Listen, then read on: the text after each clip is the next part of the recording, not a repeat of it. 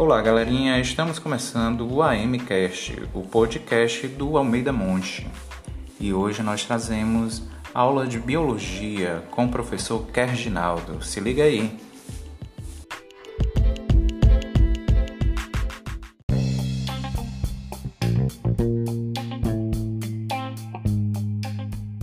Boa noite, pessoal.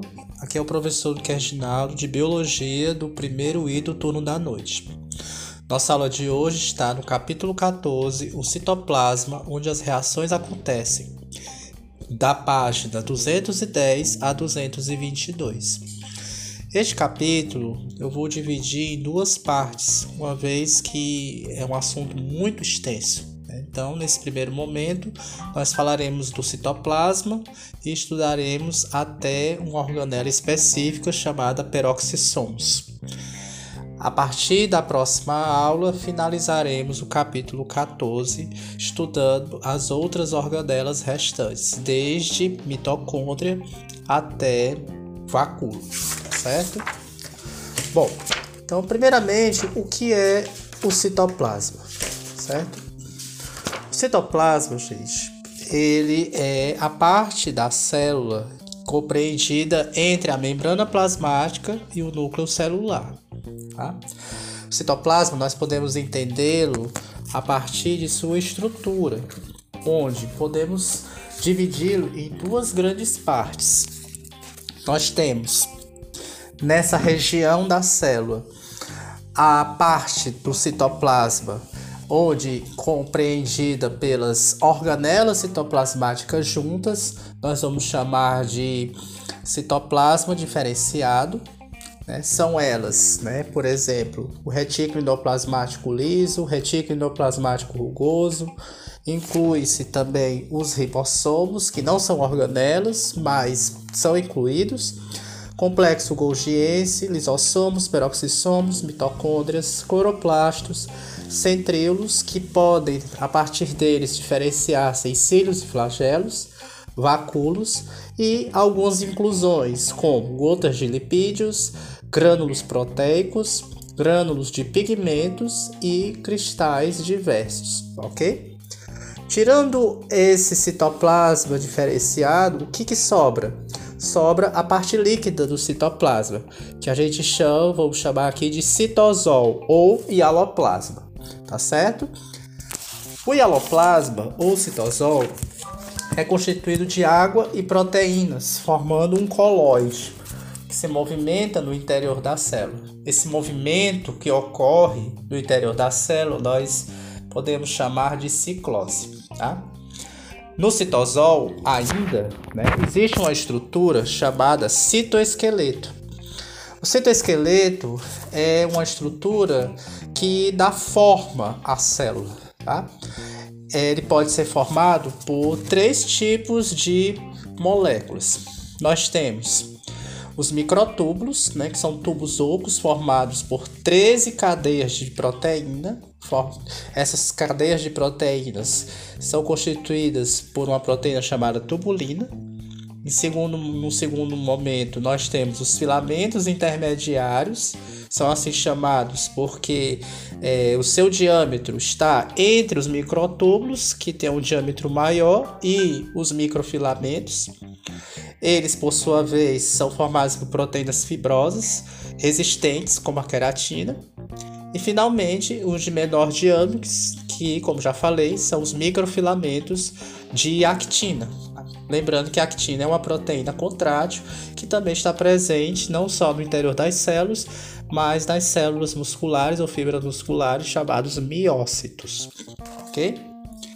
Bom, Agora que nós estudamos o citosol ou hialoplasma, né, e conhecemos um pouquinho da sua estrutura, nós vamos comentar agora sobre as estruturas chamadas de organelas citoplasmáticas. A primeira organela, embora o termo organelas é, esteja relacionado a uma estrutura intracelular dotada de membrana, que nós vamos falar aqui é o ribossomo. Embora o ribossomo não seja feito né, por uma membrana, na sua parte mais externa, Ele é considerado uma organela devido à sua importantíssima função. O ribossomo ele é uma macromolécula formada basicamente de RNA e proteínas que se formam, né, se organizam de uma forma tridimensional, dando origem a duas subunidades, que a gente vai chamar de subunidade maior e outra subunidade menor. Essas duas subunidades juntas né, interagem junto com o RNA mensageiro para a formação de um polipeptídeo durante o processo de síntese de proteína. Okay?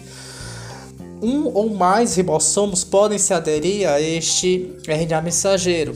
Quando vários ribossomos aderem a este RNA mensageiro, nós chamamos essa estrutura de polissomos ou poliribossomos.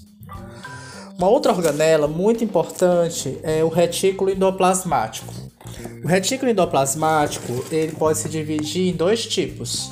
Nós temos o retículo endoplasmático liso, constituído apenas por membranas, e o retículo endoplasmático rugoso, constituído por lamelas, né, membranas aderidas à sua superfície por ribossomos. Vamos falar primeiramente do retículo endoplasmático liso. O retículo endoplasmático liso, ele tem ele, ele é chamado de liso porque ele não tem esses ribossomos aderidos à sua superfície. Ele tem uma forma tubular e é responsável pela síntese de lipídios e carboidratos e o seu transporte para fora da célula. Por exemplo, uma das funções do retículo endoplasmático liso é a síntese de testosterona que é um hormônio sexual de natureza lipídica, derivado do colesterol. O retículo endoplasmático rugoso, diferente dele, é formado por várias lamelas, onde entre um e outro existe um vácuo né, preenchido por líquido, e na sua superfície existem ribossomos aderidos, que, como já sabemos, são responsáveis pela síntese de proteínas. Essas proteínas, né, uma vez constituídas, caem dentro dessas lamelas, né, dentro dessas, desses canais, que por sua vez podem, igual um labirinto, serem conduzidos, transportados também para fora da célula. São responsáveis pelo retículo endoplasmático rugoso a síntese de proteínas de membrana, por exemplo, hormônios como a insulina, entre outros. O retículo endoplasmático rugoso, também chamado de granular, também é conhecido como ergastoplasma. Uma outra organela muito importante é o complexo Golgiense, o complexo de Golgi. Na realidade, é uma organela formada por várias bolsas empilhadas umas às outras. Essas unidades ou bolsas membranosas são chamadas de dictiossomos, ou sacos membranosos. Sua função é, é promover a secreção glandular.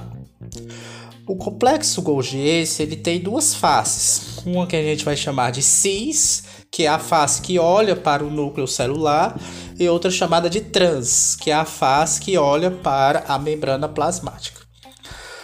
O retículo endoplasmático rugoso, em harmonia com o complexo Golgiense e vesículas, né, formam juntas um complexo chamado de endomembranas. Elas interagem para promover a atividade celular.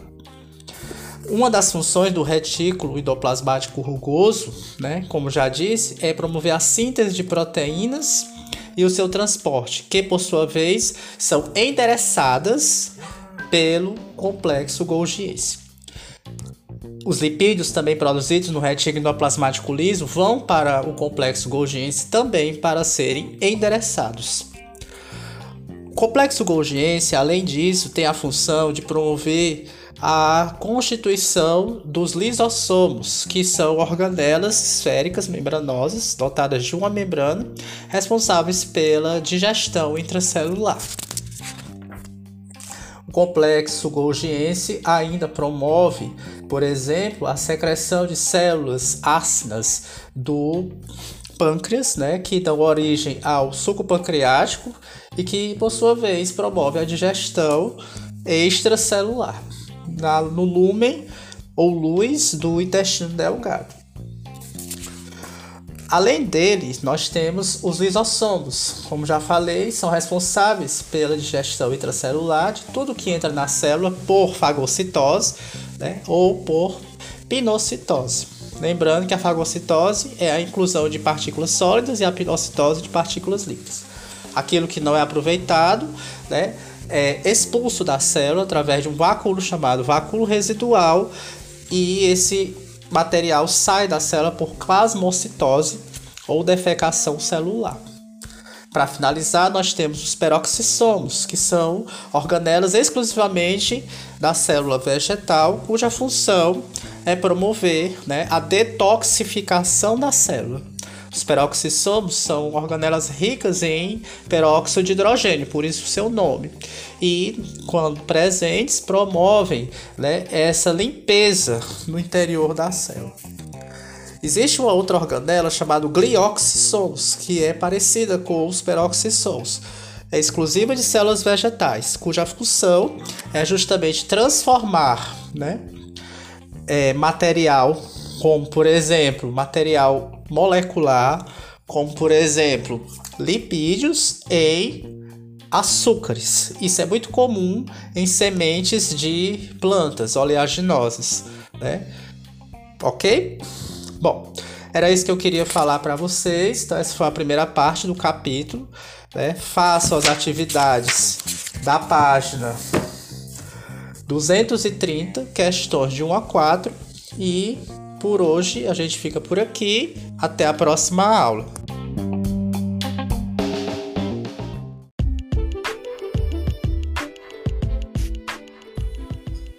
E encerramos por hoje o nosso capítulo do AMCast. Fique ligado e aguarde os próximos episódios.